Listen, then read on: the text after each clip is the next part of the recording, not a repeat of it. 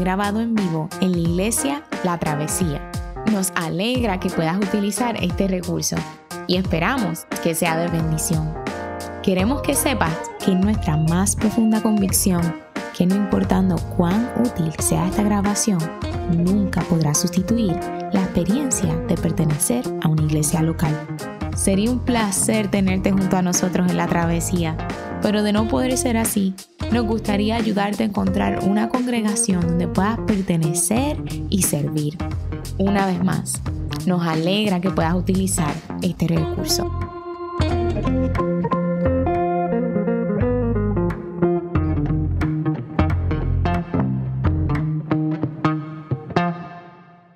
Hace dos semanas comenzamos una serie de sermones sobre el Espíritu Santo, llamada Pentecostés, el Consolador ha llegado.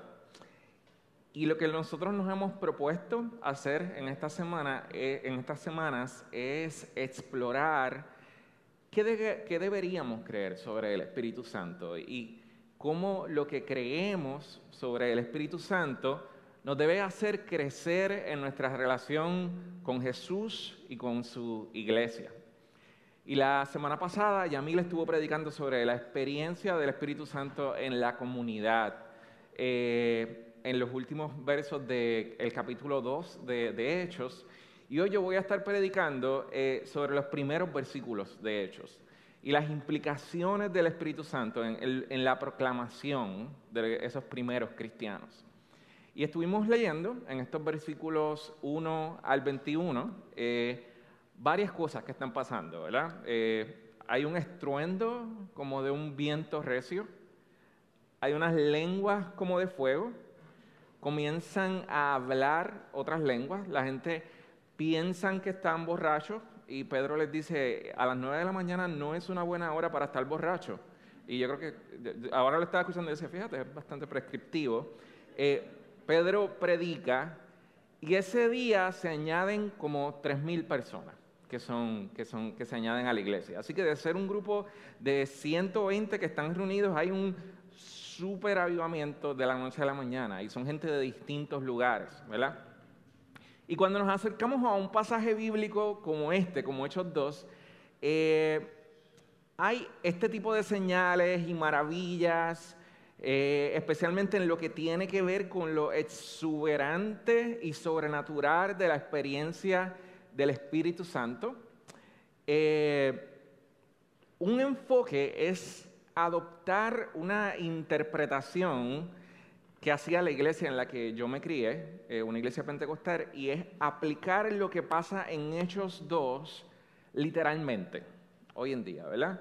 Es decir, esto ocurrió así literalmente, y es prescriptivo para lo que siempre debería ocurrir en una reunión cristiana. Hechos 2 es nuestra guía de lo que debe pasar en una reunión cristiana cada domingo. Y otro enfoque que muchos cristianos toman es quizás todo lo contrario, es decir, pues esto es figurativo, lo que está pasando aquí, es simbólico, no, quizás no ocurrió así literalmente, así que nosotros no tenemos por qué aplicar lo que está pasando así a la iglesia de hoy, literalmente. Es como decir, no sabemos si esto verdaderamente sucedió, es una historia bonita, y eso es todo. Eh, y este segundo enfoque es uno que nosotros no deberíamos adoptar. Eh, porque nunca deberíamos acercarnos a la palabra de Dios como si fuera solo una alegoría. Eh, el autor de Hebreo nos dice que la palabra de Dios es viva, que es eficaz, que es más cortante que toda espada de dos filos. Eh, Pablo dice en 2 Timoteo 3 que toda la escritura es inspirada por Dios, que es útil para instruirnos. Así que partiendo de eso, no deberíamos tomar la palabra de Dios como una mera alegoría. Pero tampoco es útil tratar literalmente, de aplicar literalmente lo que ocurre en Hechos 2 como algo prescriptivo a lo que siempre debería ocurrir en nuestras reuniones cristianas. Y me, explico. Para entender esto, no es útil, quizás, porque yo digo que no es útil, es considerando quizás varios ejemplos, ¿verdad? Por ejemplo, Jesús pasó 40 días eh, ayunando en el desierto. ¿Es el ayuno de Jesús prescriptivo para lo que debería hacer todo cristiano hoy? Pues sí y no.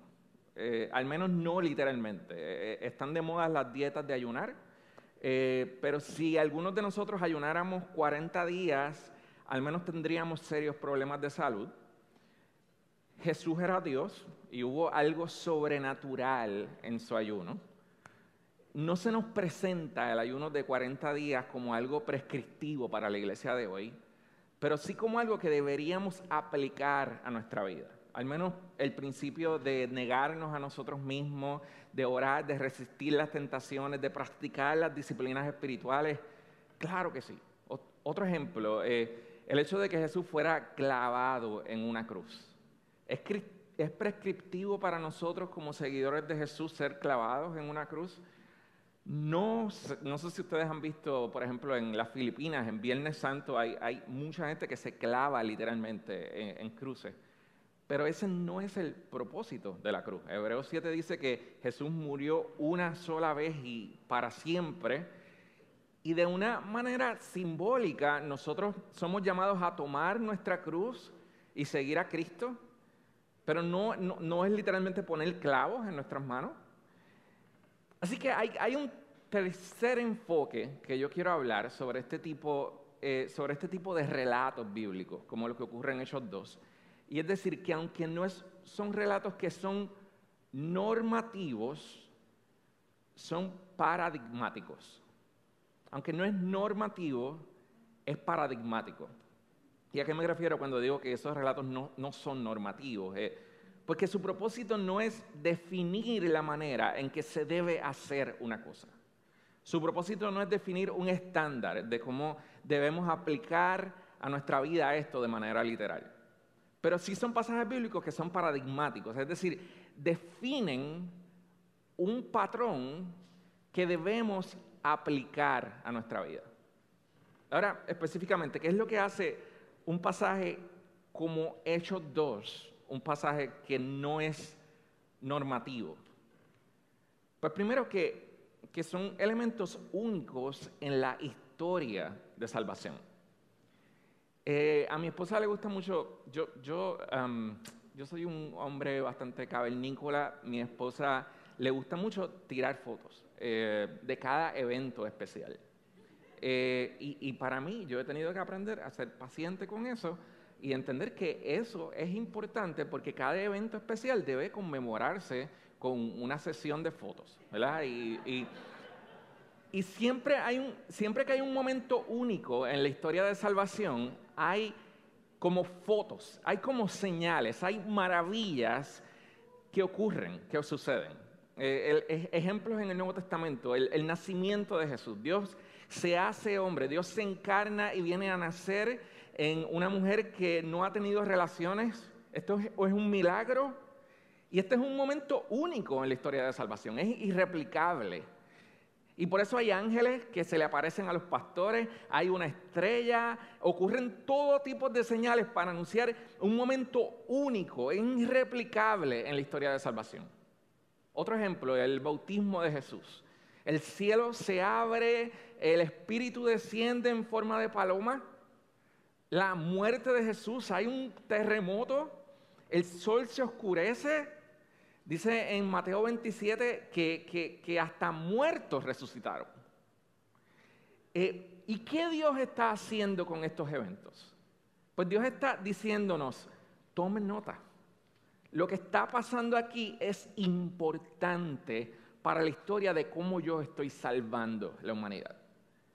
Y de la misma manera, en Hechos 2 está ocurriendo algo súper importante el Espíritu Santo está llegando. El Espíritu Santo desciende.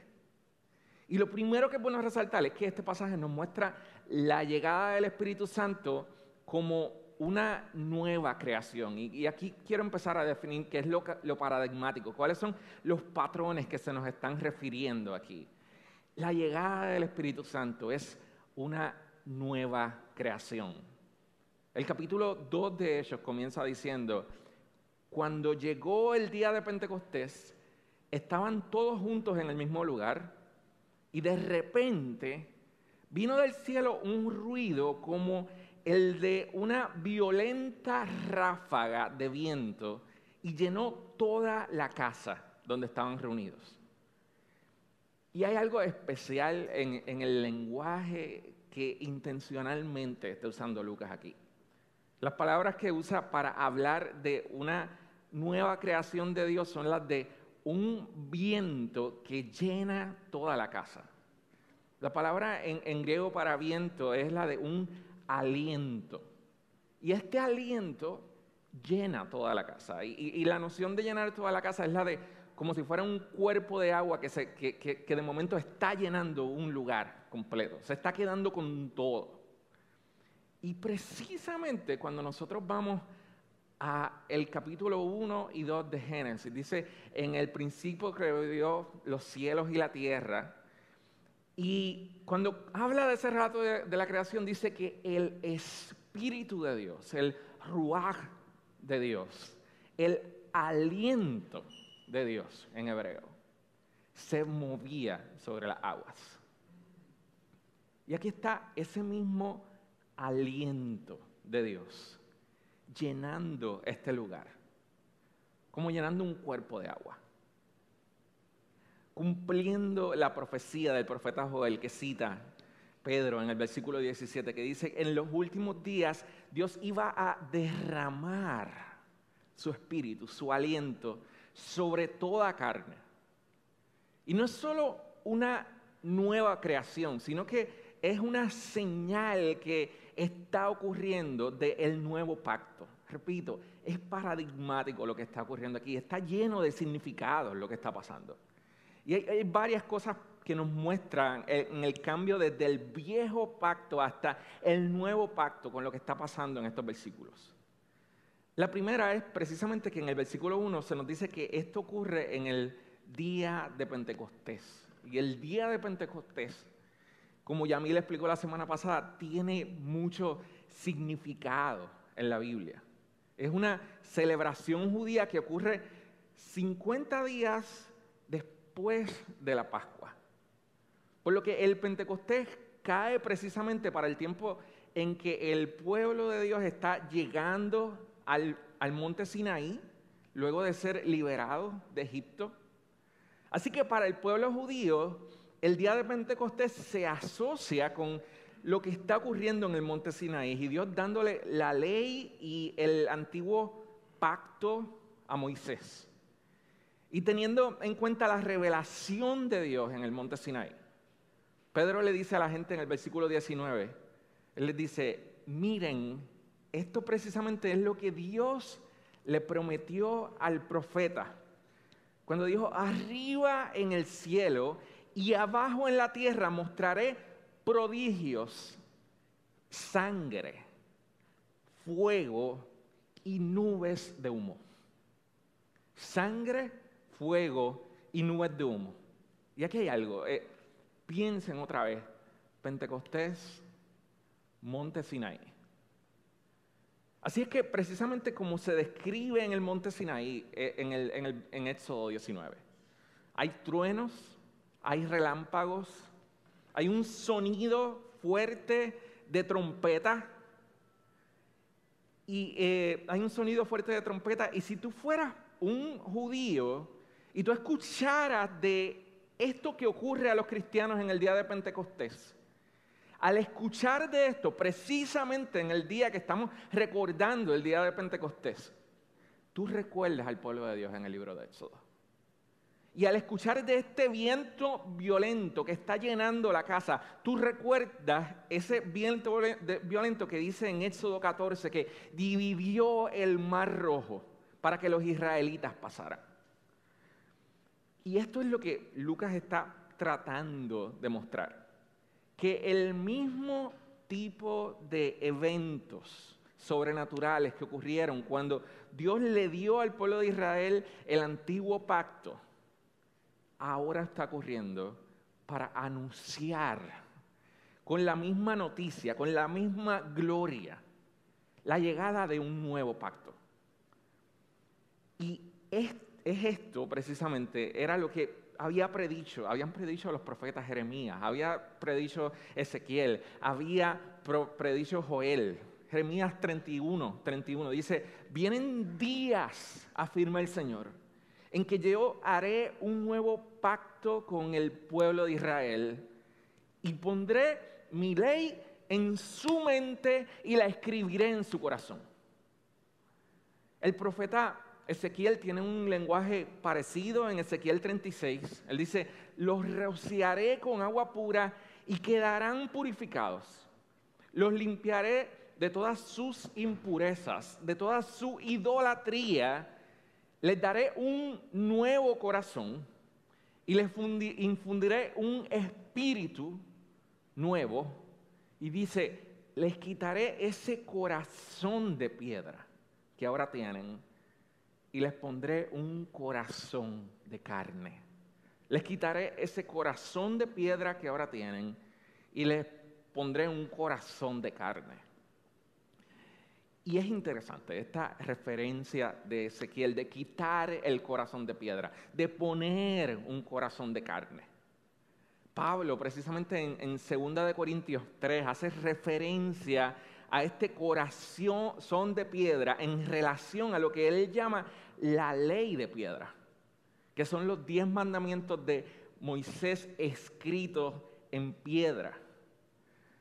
Y es que para el pueblo judío en el tiempo del Antiguo Testamento, en el tabernáculo, en este lugar que era como el templo, que, se está cargando de un lugar a otro, hay un lugar santísimo, un lugar súper santo. Y dentro de ese lugar santísimo había lo que se conocía como un arca del pacto, que era como un cofre grande. Y dentro de ese cofre grande estaba una ley escrita en piedra por la mano de Dios, los diez mandamientos. Y la referencia bíblica es a esa ley de piedra que está en ese lugar santísimo, a esa ley escrita en piedra como el lugar donde Dios habita y se hace presente a su pueblo. Y teniendo en cuenta esto y la profecía de Ezequiel de que Dios iba a sustituir ese corazón de piedra por un corazón de carne, dice en Hechos 2.3, se les aparecieron entonces una lenguas de fuego que se repartieron y se pasaron sobre, se posaron sobre cada uno de ellos. Otra vez, evento paradigmático, significado amplio de lo que está pasando. Y ese fuego, ese fuego representa nada más que la presencia de Dios. En el lugar santísimo estaba la presencia de Dios a través del humo, a través de las llamas de fuego. En la historia del Éxodo, el pueblo caminaba por el desierto guiado por una columna de fuego, precisamente que se posaba sobre este lugar único donde Dios habitaba, sobre ese tabernáculo, sobre ese lugar súper santo. Y es como Dios diciendo ahora, esta gente son mi lugar santo. Estos corazones de carne, yo estoy escribiendo con mi mano mi ley en ellos, en su mente. Yo estoy dándoles un nuevo corazón.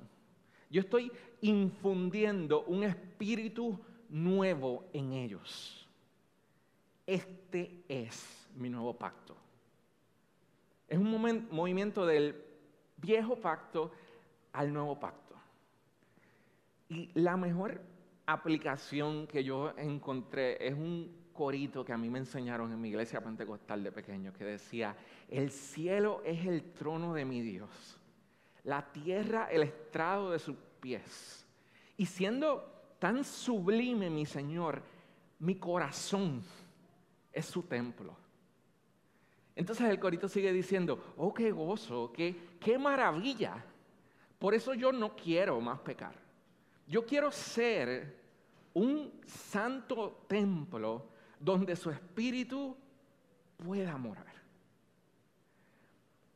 Entonces, o sea, es que es, la, noción de entender, cuando entendemos en el, en el trayecto bíblico, todo lo que está pasando con la llegada del Espíritu Santo todas las figuras que se están usando para una vez y otra vez en la Biblia diciendo lo que está pasando aquí, Dios habitando en su tabernáculo, es grande, es maravilloso, es santo, requiere reverencia, dirige a su pueblo. Es la presencia de Dios con su pueblo, es lo que, lo que define la gloria de Dios con su pueblo. Y ahora Dios diciendo, ese poder habita en ustedes el Espíritu Santo está contigo. Entonces, la pregunta es, ¿qué tipo de personas somos? Si podemos entender la magnitud de la presencia de Dios que habita en nosotros ahora por medio, de ese Espíritu Santo. ¿Cómo, ¿Cómo podemos ser gente que tiene dominio propio ante las tentaciones y reconocemos el poder de Dios que está habitando ahora mismo en nosotros? ¿Cómo podemos ser gente que, que sana en nuestras relaciones y reconocemos que hay un poder que está con nosotros? ¿Cómo podemos ser gente que realmente confía en que, en que no hay nada que temer si reconocemos que el poder de Dios está habitando en nosotros por medio de ese Espíritu Santo? Y lo que nosotros creemos es que desde el momento en que tú vienes a Cristo, el Espíritu de Dios viene a morar en tu vida de esa manera poderosa. Y tú eres su templo ahora. Y su poder está en nosotros y está con nosotros. Y lo tercero que está pasando aquí es que Dios está estableciendo a la iglesia en su misión. Dice en el versículo 5, estaban de visita en Jerusalén judíos piadosos, procedentes de todas las naciones de la tierra. Y para esto es bueno entender la misiología del Antiguo Testamento. La primera parte de la Biblia es una misiología orientada al centro. Israel como un lugar geográfico estratégico en el centro de todas estas naciones del mundo conocido hasta entonces, que, servía como bendición, que iba a servir como bendición a las naciones que estaban alrededor de ellos. Dios llama a Abraham y le dice, por medio de ti serán benditas todas las naciones de la tierra. Y precisamente la localización geográfica de Israel en el Medio Oriente hacía posible de eso. Con esto siempre es bueno recomendar un, buen libro de Christopher Wright, La misión de Dios, The Mission of God, está disponible en inglés y en español. Eh, y Dios llama al pueblo de Israel en el Antiguo Testamento a ser un reino de sacerdotes que llevaban a las demás naciones a adorar al Dios verdadero. Y todo lo que estamos viendo aquí en Hechos 2 es un cambio de una misión de Israel como un centro a una misión del Espíritu obrando en todas las naciones ahora. De una misión que busca hacer, acercar a gente a Israel, a una misión que tiene gente de toda lengua y de toda nación escogidas para Dios cumpliendo lo que Jesús anuncia cuando dice que serán testigos en Jerusalén, serán testigos en Samaria, serán testigos hasta lo último de la tierra. Ya la gente no tiene que buscar a Dios en Jerusalén. Ahora salen de Jerusalén a anunciar que Dios está con las naciones, que el Espíritu de Dios está en toda la tierra ahora pueden adorar a Dios en todo lugar y en toda lengua. Ahora no tenemos que aprender hebreo para leer la Biblia. La Biblia la podemos traducir a todos los lenguajes porque el Espíritu de Dios está. Ya no necesitan hablar hebreo. Ahora la palabra de Dios es predicada en todos los idiomas. Y dicen los versículos 8, 9, 10 y 11 ¿Cómo es que cada uno de nosotros lo oye hablar en su lengua, lengua materna? Los escuchan hablar. Y comienza a dar toda esta lista súper larga. Dice partos, medos y elamitas, habitantes de Mesopotamia, de Judea y de Capadocia, del Ponto, de Asia, de Frigia, de Panfilia, de Egipto, de las, de las regiones de Libia, cercanos a Sirene, visitantes llegados de Roma, judíos, prosélitos, cretenses, árabes, todos por igual. Al mismo tiempo, Livestream, lo oímos proclamar nuestra, en nuestra propia lengua las maravillas de Dios. Y son tres versículos haciendo una lista de todas estas naciones. Y piensa, ¿por qué es tan importante para Lucas dar una lista tan detallada de toda la gente que está ahí? Es curioso que la última vez que encontramos una lista tan detallada de las naciones es precisamente en el libro de Génesis. ¿Recuerdan? Nueva creación. En el libro de Génesis capítulo 10, justo antes de contarnos la historia de la torre de Babel.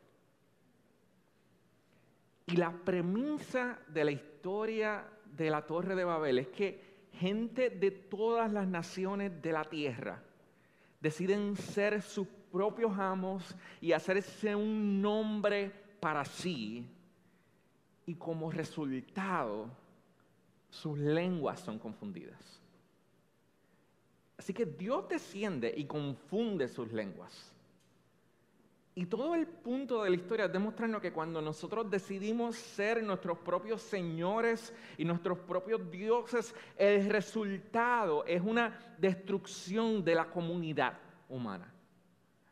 Y lo que está demostrando este evento en Hechos 2 es que cuando Cristo resucita y cuando Cristo vence y cuando Cristo ascende al cielo, Cristo revierte la maldición de la torre de Babel. Jesús resucita y asciende al cielo y paso seguido, ¿en qué idioma se lleva a cabo el primer servicio de adoración y se predica el primer sermón? en todas las lenguas, en las lenguas de todas las naciones. El idioma y la cultura y que la gente sea igual a mí y que la gente tenga cosas en común conmigo, dejan de ser tan importantes porque Jesús ha resucitado y Jesús ha vencido.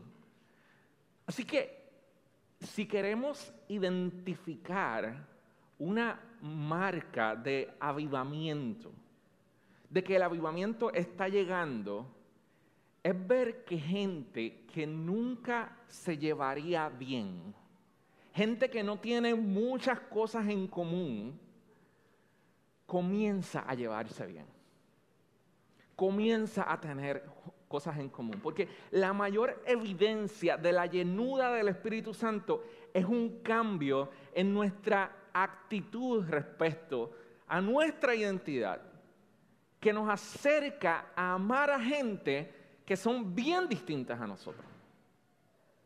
Y el día de hoy nosotros vamos a tomar la cena diciendo, nosotros somos gente bien distinta.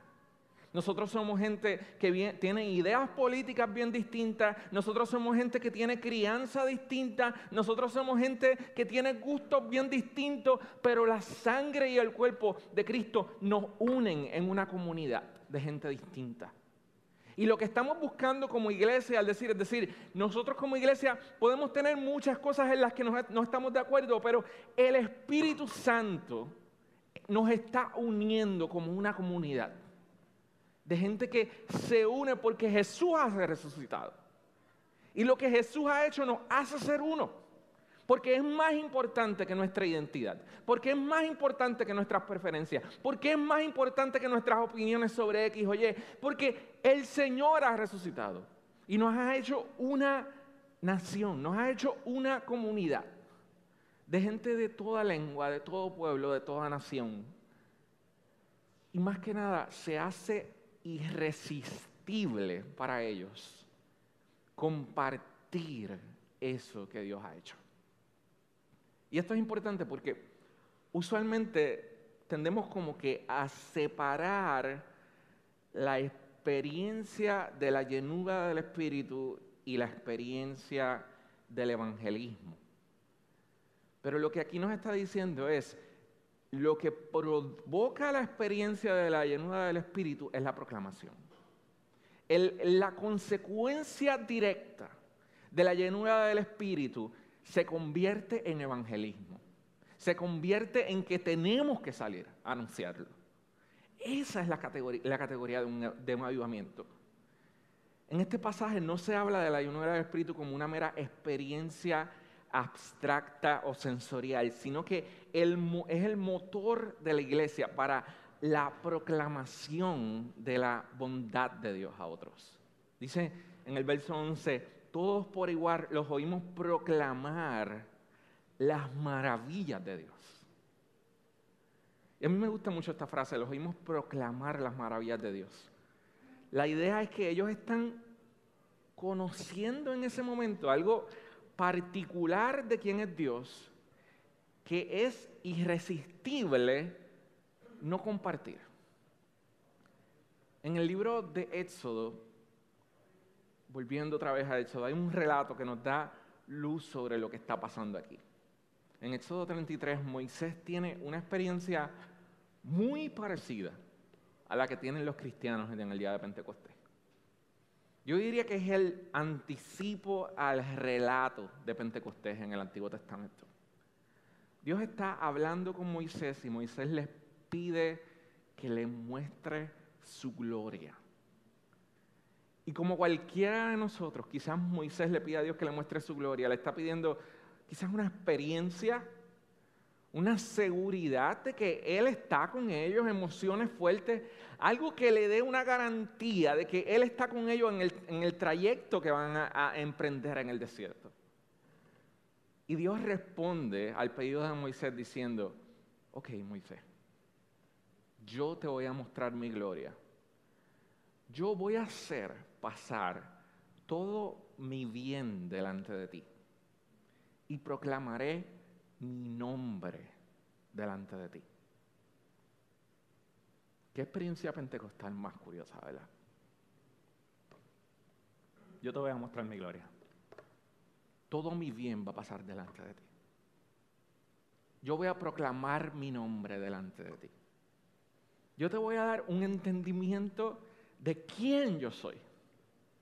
Entonces dice en eso 34, entonces pasó el Señor por delante de él y proclamó, el Señor, el Señor, Dios compasivo, Dios clemente, lento para la ira y abundante en misericordia y verdad el que guarda misericordia a millares, el que perdona la iniquidad, la transgresión y el pecado, y no tendrá por inocente al culpable.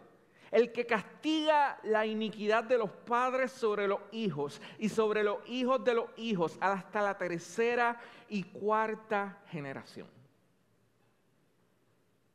Y esta es la experiencia en la que Dios le proclama a Moisés su gloria. Moisés viene a donde Dios diciendo, yo quiero una experiencia de poder trascendental y Dios le responde, la única manera de hacerte ver mi gloria es revelarte mi carácter. Es que tú conozcas mi misericordia, es que tú conozcas mi justicia, es que tú conozcas mi venganza. Y, esto es importante porque es lo que, lo que está pasando en la iglesia. Lo que está pasando con esta experiencia del Espíritu Santo es que ellos están proclamando la bondad de Dios. O sea, la consecuencia de una experiencia pentecostal es producir en nosotros profundidad en entender el carácter de quién es Dios. Conocer su compasión, conocer su perdón, conocer su justicia. Y eso es lo que el Espíritu Santo hace con esta gente. Les revela su bondad, les revela su compasión, su perdón, su justicia y, eh, en, la persona y en la obra de Cristo a tal grado que es inevitable para ellos, para ellos salir a anunciar a Cristo. Y eso es lo que nosotros hemos tratado de decir esta semana. Que la labor principal del Espíritu Santo para la iglesia es revelarnos el carácter de Dios en Cristo de tal manera que nos lleve a la proclamación. Como ya le explicó la semana pasada, la fiesta de Pentecostés no solo era una recordación del pueblo de Sinaí, sino una fiesta en la que se celebraban los primeros frutos de la cosecha, en la que se comienza a saborear algo que aún está por venir. Y esto es importante porque usando un, término teológico, si el Espíritu Santo está viniendo en la fiesta de los primeros frutos, el Espíritu Santo es un espíritu de primeros frutos. Es un espíritu que está anticipando algo que viene. Es como que diciendo, ya se está acercando la primavera y aquí está la evidencia. No estamos viendo completamente todo cambiar pero aquí hay una primera evidencia. El Espíritu Santo es un, es un espíritu escatológico, es un espíritu de, como la palabra en griego es del escatón, es, es un espíritu que nos está anunciando el final. Y Pablo dice en Romanos 8 que vivimos en un mundo sujeto a decadencia. Pablo dice, gemimos ahora mismo en nuestro mundo porque todo está sujeto a descomposición. Pero nosotros sabemos que un día descenderá la gloria del trono de Dios y la creación será liberada por completo. Y Pablo está hablando de toda esta esperanza, diciendo, sí es verdad, estamos mal, sí es verdad, las cosas están malas, sí es verdad, las cosas no son como debería ser, pero tenemos una certeza de que las cosas no serán así por siempre. Y uno dice, ¿cómo, cómo Pablo habla con esta certeza? Y Pablo dice, sabemos esto porque tenemos las primicias del Espíritu. Sabemos esto porque este es el espíritu de los primeros frutos de Pentecostés. Sabemos esto porque el Espíritu Santo es una visión del mundo que está por venir que ya estamos saboreando. No es completo, pero son las primeras, las primicias. Y eso es lo que Pablo dice, que el Espíritu Santo que descendió en el día de Pentecostés no es otra cosa que la presencia del futuro obrando en el presente. Un anticipo de la gloria del cielo que Dios nos está dando a probar ahora. En el cielo finalmente seremos como Él. Pero por medio del Espíritu Santo ahora podemos comenzar a ser como Él. En el cielo finalmente seremos libres de las adicciones con las que estamos luchando. Pero ahora, por medio del Espíritu Santo, podemos decir que no a nuestras adicciones. Y podemos tener dominio propio. En el, cielo hay cosas que no nos van a doler como nos duelen ahora. Pero ahora por medio del Espíritu Santo podemos comenzar a tener sanidad donde hay dolor. Yo me crié viendo películas de Superman y siempre me parecía interesante una escena en la que los papás de Clark se sientan con él para decirle, tú no lo sabes, pero déjanos decirte qué tipo de poderes tú tienes y de dónde tú vienes, para que tú entiendas lo que está pasando contigo. Y algo así es lo que está haciendo Lucas y Pablo. Al contarnos sobre la experiencia de Pentecostés y al contarnos sobre la presencia del Espíritu Santo. Es diciéndonos, ustedes no lo saben. Ustedes sienten como que todo está tan oscuro, pero déjennos decirle qué tipo de poder ustedes tienen.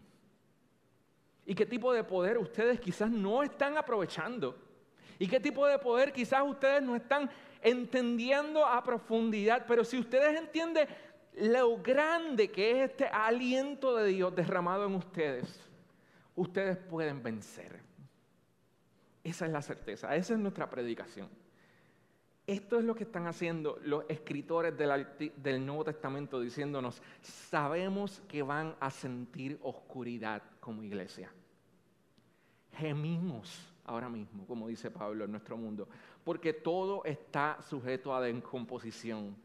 Pero miren lo glorioso del poder que les ha sido dado como primicias de la salvación futura aún no se ha manifestado esa salvación futura a plenitud. Y entender que ya tenemos las primicias de esa salvación futura con nosotros, pero aún no se ha manifestado, debe producir en nosotros cierta alegría y a la vez cierto grado de realismo en nuestro sufrimiento. Es como entender esto de que ya sí, pero todavía no ya podemos alegrarnos y decir, en, Cristo, como decíamos, hay poder. El Señor venció, el diablo está vencido y el diablo no tiene nada que buscar. Pero es cierto que aún vamos a experimentar que las cosas no son como deberían. Y debe producir en nosotros el entender que las primicias del Espíritu Santo son las primicias del Espíritu Santo, cierto grado también de realismo, en decir, las cosas no son como deberían. Y podemos lamentar que las cosas no son como deberían, pero lloramos no como los que no tienen esperanza, como dice el Pablo.